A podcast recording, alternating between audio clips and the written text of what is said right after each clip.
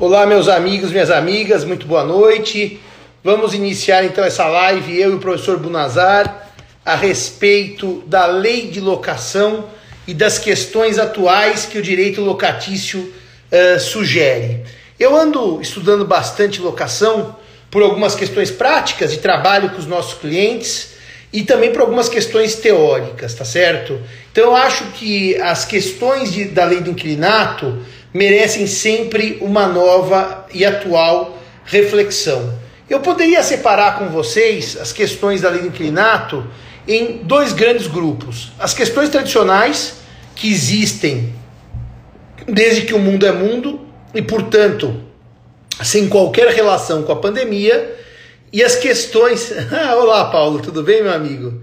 E as questões da lei do inquilinato é, reservadas localizadas com os assuntos pandêmicos, tá certo? É por isso que eu e o professor Bunazar, semana que vem, vamos fazer um curso de quatro aulas, um curso conciso, sobre as questões prementes do direito locatício. Um dos temas que eu ando estudando de locação, é, para ficarmos no primeiro grupo, naquele grupo fora da pandemia, tem sido o assunto da ação renovatória. A ação renovatória, como os amigos sabem, é uma proteção que a lei reserva ao locatário empresarial, comercial, que a lei chama de não residencial, para garantia do ponto de comércio. E a locação uh, comercial, portanto, tem essa proteção desde que o contrato de locação seja um contrato escrito, não há proteção para o contrato verbal, por prazo determinado de cinco anos ou mais. Olá, tudo bem? Obrigado por estarem aqui com a gente nessa sexta-feira. Cinco anos ou mais é, é verdade que a lei admite que também eu possa somar vários contratos, desde que o prazo dos contratos escritos seja de cinco anos. E a partir daí, eu estando há três anos, nos três últimos anos, no mesmo ramo de atividade, a lei garante a proteção ao locatário comercial ou empresarial para o seu fundo de comércio. Portanto, contrato escrito por prazo igual ou superior a cinco anos, ou soma de contratos escritos cujo prazo seja igual ou superior a cinco anos, esse contrato deve ser, a atividade empresarial deve estar no mesmo, no mesmo ramo há pelo menos três anos, e o prazo para a propositura da ação renovatória, como forma de proteção ao fundo de comércio, é um prazo de os primeiros seis meses do último ano de contrato. Os primeiros seis meses do último ano de contrato. Bem, algumas questões que têm sido suscitadas pelos tribunais são muito interessantes. A primeira questão que tem se suscitado pelos tribunais sobre ação renovatória diz respeito à chamada accessio temporis. Imaginemos que eu tenho um contrato de locação comercial por três anos para a minha pizzaria. Depois eu fico seis meses sem contrato escrito e faço um contrato escrito novo por mais dois anos. Eu tive três anos de contrato escrito, seis meses sem qualquer contrato e depois dois anos. Na soma, eu teria cinco anos, como a lei exige. Mas o problema é que nesse período eu fiquei um tempo sem contrato. Ana Paula, minha irmã, beijo, Ana. Eu fiquei um tempo sem contrato. Será que eu poderia, por ficção, desconsiderar aquele pequeno tempo sem contrato e somar os três anos do primeiro contrato com dois anos do segundo contrato? A resposta é positiva. A jurisprudência hoje, eu terei um período decadencial para a propositura da ação renovatória. Os primeiros seis meses do último ano de contrato. Antes de eu dar um oi professor Bunazar, tem uma segunda questão da ação renovatória que eu queria dividir com vocês, muito interessante, porque a lei manda renovar o contrato por igual período. Então vamos supor que eu tenho um contrato por prazo, sempre determinado, por escrito de cinco anos. Eu entrei com uma renovatória nos primeiros seis meses do último ano de contrato para renová-lo por igual período. Só que às vezes acontece de eu ter cinco contratos somados de um ano. Um ano, mais um ano, mais um ano, mais um ano, mais um ano. Em tese, quando eu propuser a renovatória, é por igual período do último contrato. Afinal, não estou renovando os cinco. Afinal, eu tenho quatro contratos distintos de um ano e um em andamento. Então, eu renovaria por um ano. E aqui é muito curioso, Bunazar está tirando uma soneca. É, ele estava, ele estava. Eu acordei o Bunazar, ele já vai falar muito. Se eu só acabar o raciocínio, ele já conta porque ele atrasou, ele já conta. Então, em tese, eu renovaria aquela locação por um ano, porque afinal é o prazo do último contrato. Só que daí gera um problema prático, que eu nem acabei uma renovatória, eu preciso propor outra e outra e outra, porque, evidentemente, se eu não propuser as renovatórias nos prazos, eu perco o dia de renovar. Então, a jurisprudência do STJ, muito. Ô, oh, professor Câmara, grande abraço. Grande professor Câmara, que gentileza. Portugal nos espera, Câmara. Então, a jurisprudência do STJ entendeu que eu renovo por cinco anos. Mas pera um pouquinho só. O contrato a ser renovado tinha prazo de um. Eu renovo por cinco. É, é, muito curioso isso, porque no fundo, então, eu não renovo. Eu crio um contrato por cinco anos, que é, em tese, diferente do primeiro, que tinha prazo de um. Mas é, uma, é, é a jurisprudência é curiosa, porque acaba sendo uma jurisprudência utilitarista, já que se eu renovasse por um, eu teria que propor outra renovatória por um, e assim eu atulharia o judiciário de demandas. Então tomem cuidado que o locador que der os cinco contratos escritos por prazo de um ano, considerando que o locatário está três anos no mesmo ramo de atividade, a renovatória do último não vai ser por um ano, será por cinco, segundo essa jurisprudência mais recente do STJ. Agora que eu acabei meu raciocínio, Oi, professor Bunazar, muito boa tarde. Tudo bem, pessoal? Tudo bem, Simão? Como é que tá? É, gente, eu não vou. Tudo bem, eu não vou, eu vou confessar a vocês, viu? Eu tive um dia é, bastante ativo. Hoje, trabalhei muito durante a manhã e falei, bom, vou dar uma relaxadinha antes de passar para o turno da noite. Deitei no sofá e desmaiei. Desmaiei completamente. Aí acordei com uma mensagem do Simão às 17h25 dizendo uh, acordado? Aí eu pensei que era uma brincadeira uh, que a gente sempre faz um com o outro, né? Manda mensagem falar acordado nos horários impróprios. Eu até ia brincar, falei, ó, oh, realmente, hoje estava dormindo. Ele falou, nossa live. Eu dei um pulo assim. É, é, vocês estão vendo que eu estou de, de, de agasalho, quer dizer, uma coisa. Ele está de pijama, basicamente. Não, não é pijama. E o pior é, o, o pior é o seguinte. É, dá. É hoje... de fazer exercício, olha aí. Tem até um símbolozinho da é chique no agasalho. Foi meu dia de mudança também, viu, Bunazari? Eu estou mudando de casa. Eu eu estou fazendo a live da nova casa já. Tomei posse no sentido jurídico da palavra, estou na nova casa. Que maravilha. Eu nem conheço os, os nossos ouvintes estão conhecendo sua casa primeiro que eu, olha só. É, vocês estão vendo uma parede que no futuro haverá uma cristaleira. Mas, uh, Bunazar, uh, eu tratei do tema da renovatória nesses dois aspectos. Eu queria tratar um terceiro tema, que é a decadência do prazo a se renovar o contrato. Porque, como os amigos sabem, decadência não se interrompe, não se suspende, salvo por expressa previsão legal. Quem disse é o Código Civil uh, no artigo 207, que é o primeiro a tratar da decadência no Código Civil. Então, por que, que o prazo para renovar é um prazo decadencial? Por uma razão simples. Nós vamos criar um contrato novo entre as partes. Já que, em tese, o locador resistiu, se ele não tivesse resistido, eu não precisaria propor ação renovatória, e, portanto, a ação tem natureza constitutiva, seguindo a teoria de Agnella Filho, o prazo é decadencial. É, uma das coisas que eu tenho batalhado para defender nos nossos cursos é o cuidado dos advogados com esse prazo decadencial. Porque tem havido algumas questões no foro muito curiosas, das mais diversas naturezas, que, inclusive, em prazo decadencial, o TJ de São Paulo já considerou perda de prazo quando os uh, servidores estavam em greve. Você não dizer, mas não, pera um pouquinho só. No tempo da distribuição física de processo, entendeu-se que os servidores em greve não impediam que eu despachasse junto ao juiz distribuidor que estava à testa do foro. Só estou mostrando uma noção bem passada, hoje é tudo eletrônico na grande maioria das cidades, para mostrar a rigidez com essa decadência, tá certo?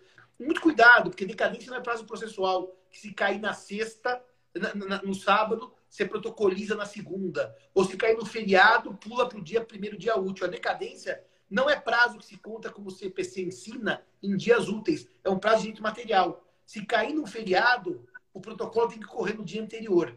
Se cair numa, num domingo, o protocolo tem que ocorrer, ocorrer no dia anterior. E eu diria mais, senhores. A gente, às vezes, como advogado, recebe também ação renovatória, eu e o Buna fazemos muito isso, em cima da hora. É verdade que nem sempre é culpa do advogado. Mas o ideal mesmo é conseguir o CITES do juiz antes da decadência se ultimar. Por que antes da decadência ultimar? Porque às vezes se o juiz falar adite-se à petição inicial, há um grande risco de se reconhecer a decadência, porque afinal ele não falou CITSE, ele falou ADITSE. E se esse prazo decadencial, repito, os primeiros seis meses do último ano de contrato já tiver vencido, com esse ADITSE não houve a interrupção da decadência. E é um risco grande de perda do direito potestativo à renovatória. Eu comecei com a renovatória do Nazar, porque eu acho que como o nosso curso é muito prático, a gente gosta muito de falar de temas práticos, e é um dos temas que a gente trabalha bastante. Mas qual uh, algum outro tema que você quer? Eu até comecei dizendo na live que a alocação se divide em dois grandes grupos de estudo. O pré-pandemia, que é a alocação como sempre foi, e o pós-pandemia, que são as questões que a pandemia trouxe para o contrato. Não sei se você eu, quer trazer quero, tema. Eu, eu quero trazer um tema que, para mim, é um tema do momento, assim né? E que tem havido também, tem trazido muita confusão para os advogados. E confusão é, é, modo de dizer, né? Tem trazido alguma perplexidade porque as pessoas não estão acostumadas a trabalhar com isso, que é o tema é, da ação é, revisional de aluguel e a ação para revisão dos contratos de locação, não é?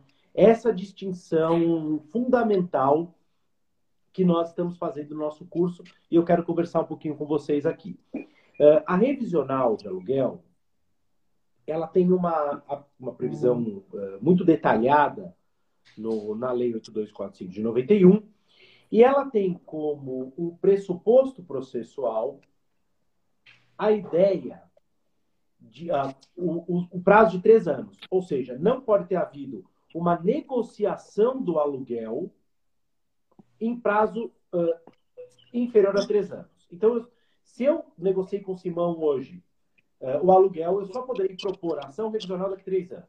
É para evitar que a cada mudança econômica, no passado era muito comum, eu entrasse com uma nova revisional de aluguel, ou seja, eu qualquer assunto, caiu o dólar, subiu o euro, eu entro com a revisional. Então a lei trava e exige três anos de prazo mínimo para revisional. Porque, e, e, aí tem um motivo para isso, que é importante. A legislação diz muito claramente qual é o pressuposto da ação revisional. É ajustar o valor do aluguel ao valor de mercado, não é? Então, quando nós dizemos isso, nós podemos afirmar com bastante segurança que a ação revisional traz consigo a ideia de evitar enriquecimento sem causa. Ou evitar que o locatário esteja pagando um aluguel maior que o valor de mercado, ou evitar que ele esteja pagando menos do que o valor de mercado. Por isso que essa ação é uma, uma, uma ação de natureza dupla. Tanto o locador quanto o locatário é, podem ajuizá-la. É? Então tem a ver com o valor de mercado. Um exemplo simples. Eu tenho lá uma lojinha, não é? é aquela lojinha a rua onde está aquela lojinha sofre melhoramentos urbanísticos significativos, abre um centro comercial importante próximo, uh, metrô e tal, é natural que o valor suba. Um outro exemplo, uh, e agora um exemplo bastante comum, infelizmente, e, e triste. Você tem uma loja no, na rua e aquela rua passa a ser algo próximo a uma cracolândia, não é? como infelizmente tem acontecido agora. Não é? Vários locais tomados aí por uma população miserável e que, é, para agravar a situação, é usuário de droga. O valor despenca porque as pessoas simplesmente param de ir. Não é? Então vejam vocês, a revisional da lei de locação tem essa função de, de equiparar ao valor de mercado. Já as ações para revisão contratual que são gerais e não se referem só ao contrato de locação, tem a ver com o reequilíbrio econômico do contrato por um fato superveniente que tem tais e quais características, que eu vou dizer uma alteração patológica do contrato superveniente, e que permite então alterá-lo. Então, é, é importante que nós mostremos aos julgadores e julgadoras o seguinte: o que nós estamos pretendendo aqui não é a revisional da Lei 8245 de 91, mas sim aquela ação para revisão do contrato com base nas exigências do, do, dos pressupostos do Código Civil. Que, no fundo, o que o Bunazar está trazendo é que o 317, que é um, um artigo hoje, apesar de não ter sido na origem, para revisão ampla de contrato, se aplica a lei especial, porque não se trata desse. Eh, se trata, vamos dizer, de uma regra genérica de equilíbrio e não dessa questão específica do preço do aluguel por conta de valorização, desvalorização do imóvel em si. Eh, então, eh, no fundo, o que se verificou é que houve uma enxurrada de ações para debater o aluguel na pandemia e que podem ser propostas mesmo por quem havia feito a revisional da lei especial no ano anterior, ou mais, Bunazar com aquela revisional correndo, eu poderia, na minha leitura, propor até outra por conexão, talvez, que são as mesmas partes, e o pedido de redução de aluguel, é, para discutir que agora não queremos mais discutir na revisional quanto vale o ponto e a rua, etc. Mas agora houve uma pandemia e fechou a loja, por exemplo, por uma razão de saúde pública. Exato. Boa nota.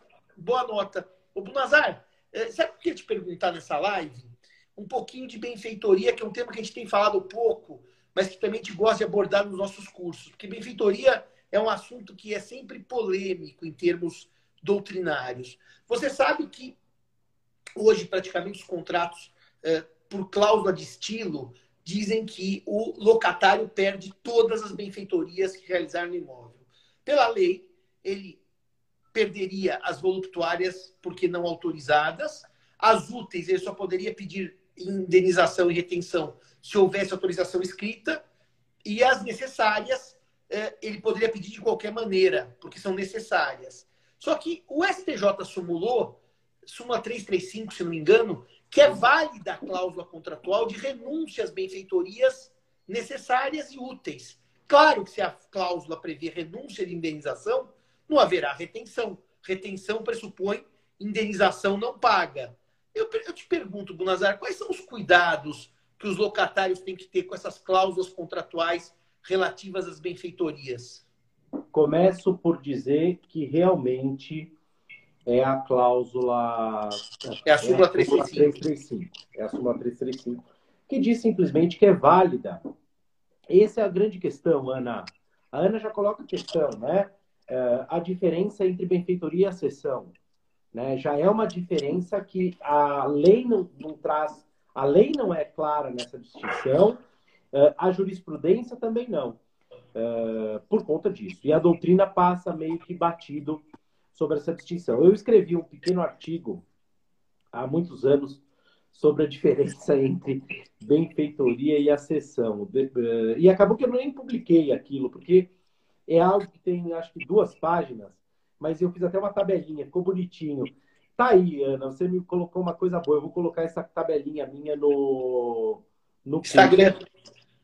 É, vou, vou, colocar no curso. Vou colocar no curso no Instagram. Coloca no curso da semana que vem, se, terças e quintas, das 7 às 9, quatro aulas. Mas fala, Buna, qual é a sua leitura sobre os cuidados do locatário com essa cláusula? Porque, então, veja, é... essa cláusula tem sido imposta hoje em dia ao locatário, ele praticamente não tem escolha. Será que dá para negociar isso aí? Em termos Olha, jurídicos? Dá para impugnar isso aí em termos jurídicos? Exato. Existem duas saídas importantes que. Duas saídas importantes que nós podemos considerar. A primeira é a seguinte, não é? A primeira é a seguinte. Se você uh, imaginar que essa cláusula foi imposta, que ela foi, que o contrato não foi negociado, se nós podemos, se nós pudermos qualificar esse contrato de locação como contrato por adesão, nós então entenderemos que essa renúncia é nula, porque o Código Civil, uh, no artigo. Fala para nós aí, Simão. Não é o 425, 425. 424. 425 é do contrato atípico. É, e o 26 do, do Pacto Corvina, é isso. isso. Tá certo. E aí, o, o, se nós pudermos qualificar este contrato como contrato atípico, nós diremos o quê? Perdão, como contrato por adesão, nós diremos que essa renúncia é nula, porque o Código Civil, protegendo o aderente, diz são nulas as renúncias uh, a direitos inerentes à natureza do contrato. E é um elemento natural dos contratos de locação a possibilidade de indenização por benfeitoria uh, necessária e por benfeitoria útil. Não é? Estamos de acordo, inclusive, com o enunciado do CJF, meu e do professor Tartus, dizendo o 424 e a súmula 335 tem que dialogar. Não dá para ler a súmula 335 Claro. no sistema de contratação por adesão. Acho que agora, nos, nos paritários, tem saída, Bunazar? A gente negocia, negocia e coloca lá a renúncia às benfeitorias necessárias. É, exato. É o que eu, que eu costumo dizer, é, dizer para os locatários, né? Quando, os- quando quem nos procura são os inquilinos. Eu digo, olha, você está renunciando a essas benfeitorias. Então, é, a indenização por essas benfeitorias. É um dever do locador, por disposição legal expressa, deixar o imóvel é, em plena habitabilidade ou em plenas, em plenas condições de uso, não é? Então, é, se em não se tratando de despesas ordinárias, que cabe a você, todas as despesas extraordinárias, e benfeitorias são despesas também, eh, evidentemente, eh, você não faça. Você determine que ele faça e compense com aluguel, se for o caso. Eu, eu digo isso, eu falo, você eh, negocie nesses termos, dizendo ou você faz ou eu farei e não pago o aluguel. O Código Civil, perdão, a lei de locações não evita isso. Agora, se o locatário, em contrato paritário, negociado, negociou mal e aceitou a cláusula, Não a saída técnica jurídica não há. Não Chama-se tem. pacta sunt servanda. Exato. Eu É só até- negociar, a, a- a falar para ele fazer. né? Ou seja, você vai entrar numa sessão que não é exatamente técnico-jurídica, é uma Não. negociação. É Eu até queria responder para a nossa Ô, imobiliarista se existe indenização por fundo de comércio em contrato comercial que vigora por prazo indeterminado. O problema é que se o contrato vigora por prazo indeterminado, é da sua natureza a denúncia a qualquer tempo, dando os 30 dias para desocupação. Então, veja, que proteção teria eu se o locador pode juridicamente denunciar o contrato? Eu tenho uma dúvida genuína, Bunazar, quando o locador usa essa faculdade e monta no imóvel uma atividade empresarial idêntica do locatário que ele acabou de denunciar. Por que, que ele pode denunciar a locação por prazo indeterminado? A lei diz prazo. Tecnicamente seria tempo. Estou usando, mas- usando da lei. Por prazo indeterminado, ele pode. E, e dizer que eu tenho um fundo de comércio se eu não tenho a renovatória é uma loucura. Porque, em certo sentido, na minha leitura, a renovatória é que garante a manutenção da locação. Agora, você que tem estudado muito empresarial, Bunazar, seria legal que você eh, colaborasse com essa ideia de fundo de comércio. Qual é a sua leitura se eu denuncio, o locatário cumpre os 30 dias e sai, e eu monto exatamente uma loja igual? É, o- o- só dar um oi aqui para o Marco Bittencourt, nosso querido colega professor, é, lá do, do. Lecionou bastante tempo comigo com você, Simão, lá no Damado, lembra? É, Ele tá um bem, pouco Marcos? diferente. Como é que vai? Ele tá um pouco diferente na foto ali. É, então, Marcão, grande Marcão. Na verdade, é o seguinte, né? Só para explicar para os ouvintes essa questão do, do prazo, tempo, é uma questão linguística importante, mas que o legislador errou, então a gente não tem como ficar perdendo tempo com isso, né? É, prazo é sempre lapso certo de tempo. Então, prazo determinado é um pleonasmo e prazo indeterminado é uma contradição é, em si. Então, prazo é sempre lapso certo. Mas a lei fala prazo determinado, prazo determinado.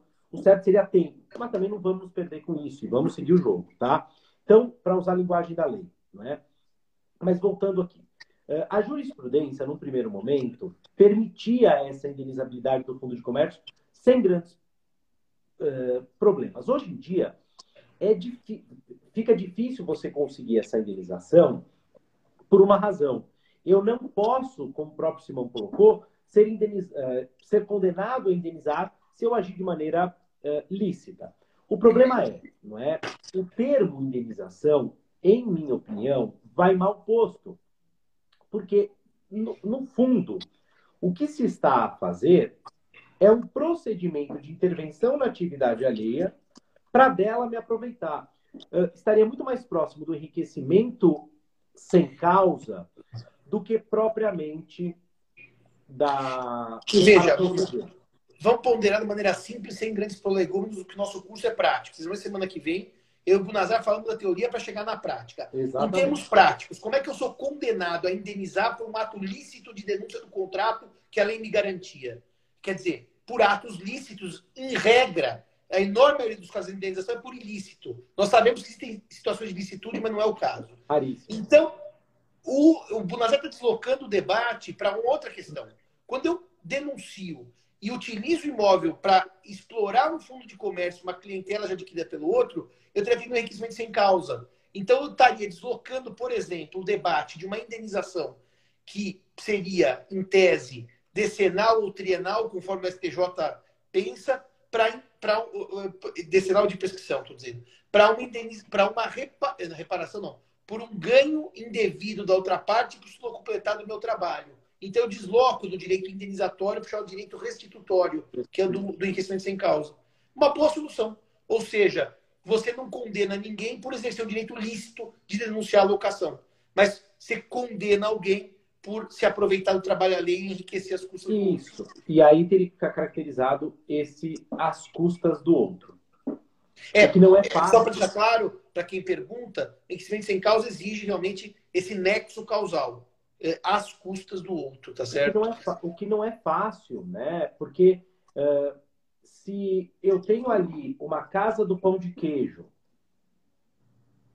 e transformo ali em lanchonete da Lulu, que vende pão de queijo, ah, eu roubei a clientela da casa do pão de queijo. Roubou coisa nenhuma. Quem come na casa do pão de queijo que é a casa do pão de queijo. Né? E, e, e assim, então, a, essa, eu, eu, a gente recebeu esse, esse começo do ano, não, final do ano passado, uma consulta de uma, de uma ação interessante. Uh, evidentemente, nós não podemos dar, dar detalhes, mas o cliente pretendia uma indenização por fundo de comércio. E nós fizemos uh, uma pesquisa bastante ampla tal, e acabamos por aconselhar o cliente a não mexer com isso. Porque, veja, pessoal, é, não é com todo respeito, tá bem? É, não é justiça do trabalho, né? Em que é, hoje em dia, hoje em dia é menos assim, mas você pede, pede, pede, não tem custo, não tem sucumbência, não tem nada. Hoje em dia tem. Hoje em dia a reforma. Uh... Sim, mas é que historicamente era pede, se levar, levou, e se, se não levar, não perde nada. Quer dizer, é, uma análise econômica do direito mais trivial mostra que isso é um absurdo. É como o juizado especial civil. Com todo respeito, turma, é, é uma palhaçada, né? Eu processo você pelo motivo mais trivial e digo se colar, colou. Se a ação cair na mão de um doido, de uma doida, legal, parabéns. A sorte é que a maioria dos juízes e juízas são sérios, senão nós estaremos perdidos. Então, é muito arriscada essa ação de indenização por fundo de comércio. É uma ação que, que realmente é problemática. Buna, agora aproveitando, porque nós tínhamos falar por meia hora, 40 minutos, para não cansar nossos amigos, vamos ter que falar. Toda vez a gente fala, mas não vai ter jeito. O IGPM, não tem jeito. Eles querem que a gente fale. Vamos nós vamos falar disso no curso. É, é, e ó, não é Alzheimer do Simão e do Bunazar, porque nós sabemos que nós já falamos disso semana passada. Mas realmente as pessoas pedem para a gente conversar sobre isso. E aí, Bunazar, dá para rever o IGPM? O IGPM eu descobri, Buna, que foi em um ano 30, e o IPC, que eu achei que era 12, foi 6. O IPCA, que é o índice oficial de inflação, que é aquele que está mencionado no 389 no 394, como índice oficial, foi 30. Nós sabemos que essa norma não é de ordem pública, é supletiva. Os contratantes podem eleger um índice outro de inflação. Aliás, como comumente elegem, construção civil, por exemplo, o índice do Secov. E nos contratos de locação, o IGPM, ele é tão historicamente utilizado que eu não tenho memória de contratos de locação sem IGPM. Não tenho. E de repente ele foi para 30. E por que, que ele foi para 30? E o IPC, que é o índice oficial, para 6? Porque a base de cálculo que integra o cálculo inflacionário é diferente. É, eu até tirei essa dúvida com o Satiro numa live e realmente o IPC não leva em conta a cesta básica. E o IGPM leva. E os alimentos explodiram ano passado com essa baita crise econômica. Mas, Bonazar, eu tenho minha locaçãozinha na minha papelaria. Pagava mil, 30% só de correção monetária e vai para 1.300 no ano seguinte. Como é que eu faço juridicamente numa situação desse, dessa explosão de correção monetária, que é puramente a questão inflacionária? Vamos lá. Então vamos, uh, sejamos absolutamente pragmáticos e vamos separar a resposta para o nosso ouvinte em duas partes, né? O que uh, deveria acontecer, o que vai acontecer.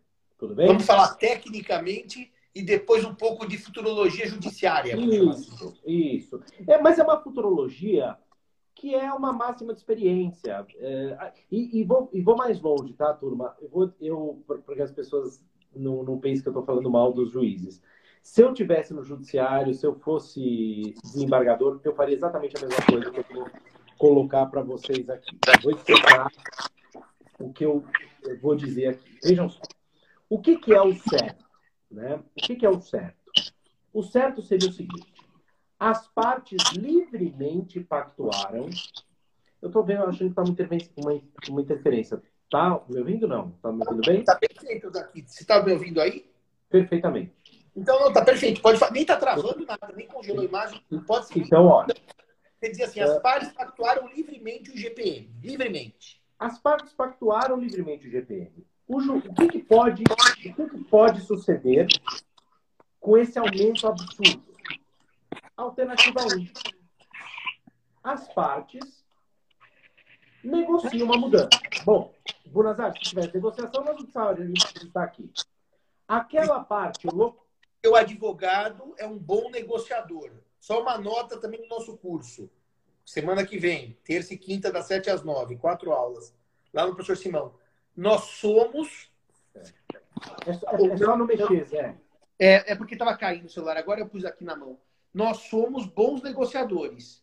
Então, nós realmente podemos negociar esses contratos. E um dos argumentos bons para negociação é dizer: tem muito imóvel vazio.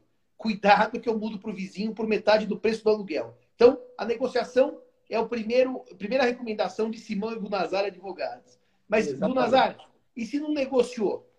Aí o que caberia tecnicamente ao locatário? Se valer do 478 e pedir a resolução do contrato. Sem nenhum ônus, multa, nem nada. Dizer, olha, houve uma onerosidade excessiva, eu não consigo pagar isso aqui, tá uma maluquice, extingue. Perfeito. Agora, qual que é o problema? O locatário, e eu entendo isso, então não é uma crítica, ele quer permanecer no imóvel desrespeitando a cláusula. E, ao mesmo tempo, e aí, por isso que eu digo que os juízes têm razão no que eu vou dizer agora, para a economia é terrível se os locatários todos abandonarem os imóveis. É...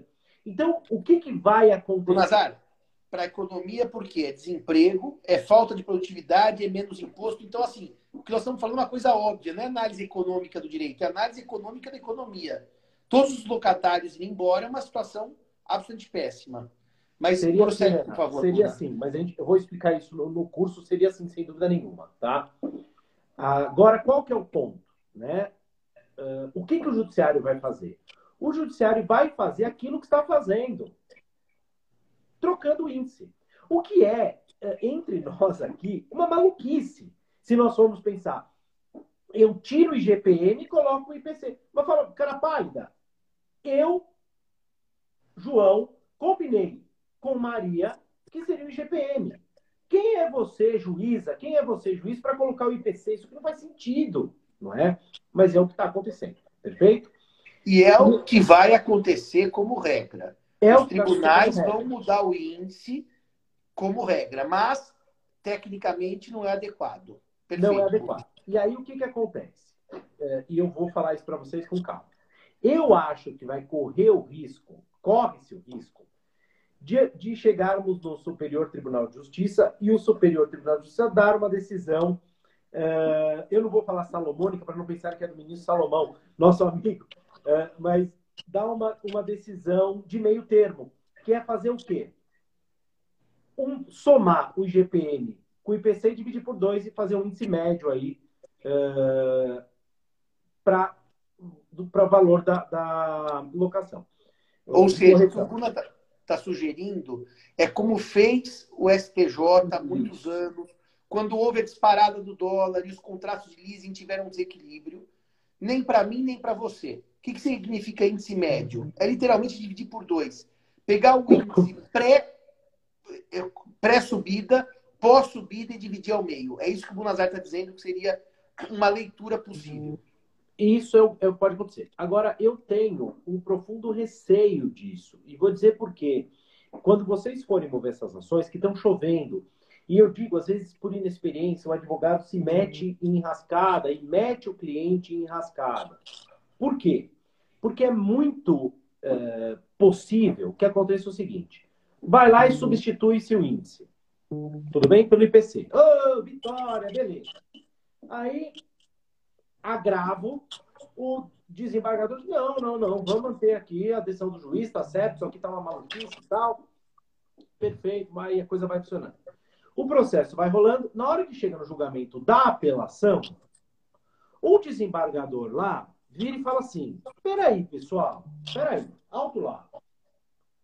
As partes combinaram. Pacta sunt servanda. Isso é um absurdo. E arrasta mais dois ou três desembargadores, julgamento estendido, reverte-se a decisão. Amigo, você vai pagar o IGPM, a diferença, desde a citação. Desde a, perdão, desde a liminar que se obteve. Você vai tomar uma trolha é, é, gigantesca. Assim, então, e, é, e sucumbência sobre o valor disso. Isso é uma coisa que você tem que alertar o cliente muito claramente, porque ele pensa assim, é, é, é, muitas vezes, né? Por enquanto, paguei até aqui. Estou no lucro. Está no lucro, não, meu amigo. Isso pode dar um revertério fenomenal. Então, bote, já, já estamos falando, isso é um dos temas do curso também, né? Essas questões de risco. Bote no papel para o teu cliente. Fala, lindão, assina aqui que você sabe que isso pode dar um um, um prejuízo grande para você.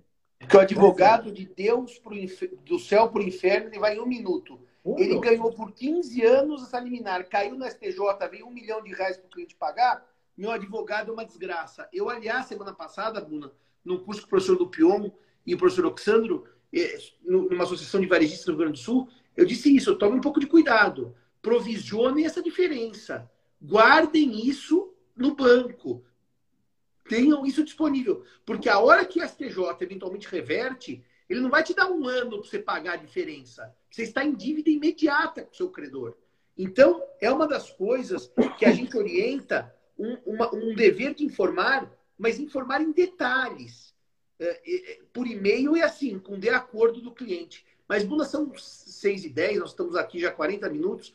Só fala um pouquinho onde é que se inscreve, como é que funciona o nosso curso, o nosso material. Conta um pouco do curso para os alunos. Legal, pessoal. Esses cursos que Simão e eu temos uh, feito, com a graça de Deus, tem sido um sucesso. Uh, eu até brinquei, né? Ontem eu dei a última aula do curso de contratos direito de família e testamento e perguntei para os alunos, falei, tem alguém aqui que fará o curso de locação? E assim, um monte. Ah, eu farei e tal. Brinquei com eles. Falei, pô, não vai dar tempo nem de de vocês descansarem de mim, né? Segunda-feira é, eu já estarei com vocês novamente e tal. Terça, né? Não, é, terça? Não, acho que é segunda, Zé. Esse. Eu olho, eu olho. Aí eu olho direitinho. Eu olho direitinho pra gente não. Ô, Cris, se tiver aí, vê pra gente as datas direitinho do curso. É só olhar, ele sabe melhor que a gente. Bom, é. são quatro aulas, sete horas da noite, duas minhas e duas do Buna. A gente faz uma aula de uma hora e meia para não cansar ninguém. A gente sempre tem um PowerPoint bastante completo que a gente manda com antecedência para vocês estudarem. Eu acho que o grande charme do nosso curso tem sido essa interação com vocês. Uh, eu brinco sempre, isso não é brincadeira, é verdade, é segunda-feira. Ô, oh, doutora Sônia! Beijo, doutora Sônia. Doutora Sônia, então, falar. falei que segunda-feira? Então, o curso é segunda, são segundas e quartas. Segundo Buna e quarta eu. E eu brinco que quando eu quis montar cursos e o Buna também, houve uma soma de esforços, disse, Buna, vamos fazer um curso teórico. Ele disse, Simão, vamos fazer um curso prático. E no final, os dois juntamos teoria e prática. E o curso tem sido um sucesso porque a gente não descura da teoria, mas traz as questões práticas é, proeminentes. Inscrições onde, Buna? Fala para eles. No site www.professorsimão.com.br. Eh, se vocês quiserem também, na nossa bio, né? Eh, então, onde tem nosso nome, tem um link. Isso que é a bio. Basta você clicar ali que você já vai direto para os cursos e ali você vai conseguir ter acesso a isso e, e, saber. Nós temos em média de 100 vagas, né, Buna? E esse daqui já está com praticamente 80% das vagas preenchidas. É. Portanto, realmente quem tiver interesse, depois o que acontece? Ah, quando é que vocês vão lançar a segunda turma? Essa já é a nossa quarta turma de locação. E eu brinco que se a gente repetir todas as vezes os mesmos cursos, a gente não tem chance de trabalhar coisas novas como trabalhamos agora as cláusulas pactícias e testamentárias. Então, eu também queria agradecer vocês por nos ouvirem nessa sexta-feira à noite.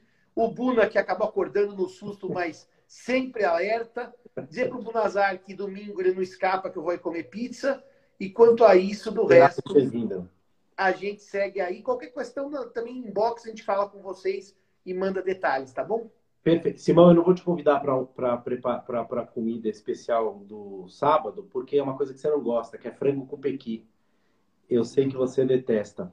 É, mas no domingo vai ter a pizza. Não rola, preocupe aqui. Eu sei. Pula para a próxima. No Pula domingo, para a próxima.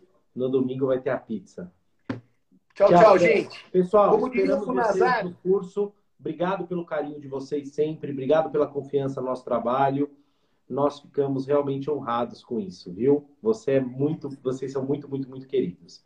Então, e como até... diria o, o Bunazar agora, não é tchau, é fala galera! Você tinha que falar essa porcaria você fala galera aí, né? Fala galera! Agora sim, é outra pegada. Essa coisa de alô, meus amigos, minhas amigas, tá muito formal. Agora estamos na versão 2022 já. Abraço, Buna. Fica com. Tchau, tchau.